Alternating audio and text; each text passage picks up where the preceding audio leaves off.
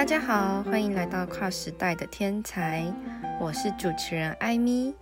今天呢，我们就来聊聊什么是优生学。对于我们定义的优生学来说，我们与一般大众不同的地方就在于凡生与优生。凡是指凡人的凡，而优是指优秀的优。人类如何从业障区转到福报区？也就是我们学院所推动的，从凡生转到优生。凡生也就是一般的宝宝，从出生到长大成人，人生中必定经历奋斗、战斗与决斗，甚至会经历过需要调整智慧、健康、财富的阶段。然而，有经过优生规划的宝宝。在出生到成人的成长过程中，比较会富贵自然，并自己带来福禄寿喜等等的运气。优生学以历史的眼镜来说，中国古代早期就有优生学的相关记载，便是禁止同性相婚，意思是过于亲近的血亲。禁止结婚生小孩，也可视为是一种优生学的应用。上世纪二十年代初，西方优生学传入中国，当时翻译为善种学。在中美洲的印加文明，会把畸形儿进行人工淘汰，以改善人口体格。古希腊哲学家柏拉图也曾主张。对孩子进行系统化的教育，社会精英阶层的婚姻都需经过严密的安排，以此确保国民人口素质的优秀。古代希腊城邦斯巴达便制定了一套公民制度，将优生学应用到培养卓越的战士上，让斯巴达可以在众多城邦的竞争之中生存下来。优生学者也会对人体的一些遗传特征进行基因上的改良，以追求出身高贵或品种优良的人。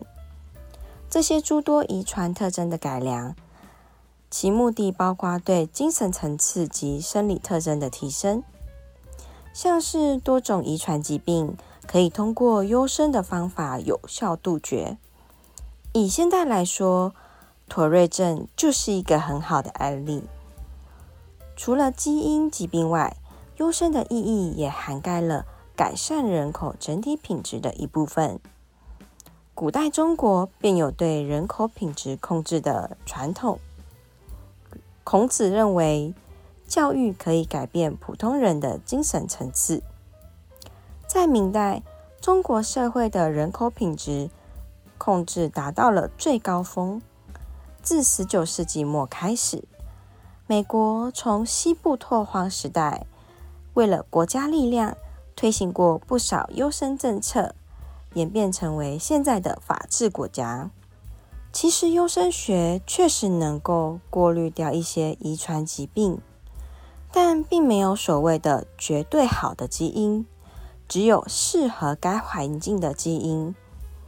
例如，鼻子的坚挺跟宽扁外表来讨论好坏，像这个就是个错误的观念，因为那并不是好看而已，而是跟生活环境的冷热有相关。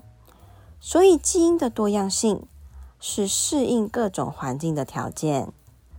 以日本来说，则是皇民族文化下的纯血统概念。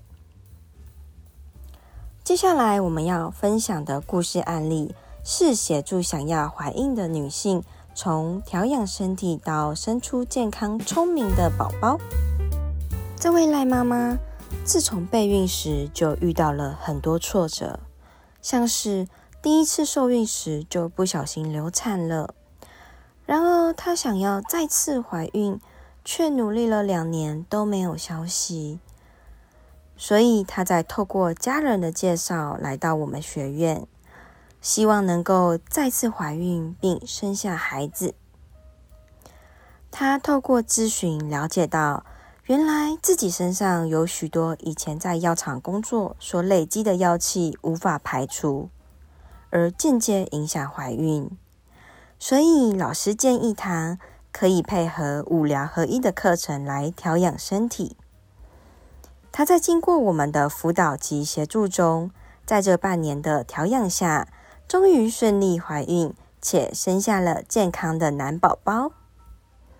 对于刚刚我们提到的优生学课程，我们有定期开课，欢迎加入我们的 Line at，详情可以到资讯栏参考，里头有详细的课程资讯介绍。而调养身体的五疗合一课程，是由学院的健康疗愈部负责，欢迎来咨询，一同迈向健康的道路。我是艾咪。喜欢这次分享的内容，记得留言、订阅支持我们。我们下次空中再见。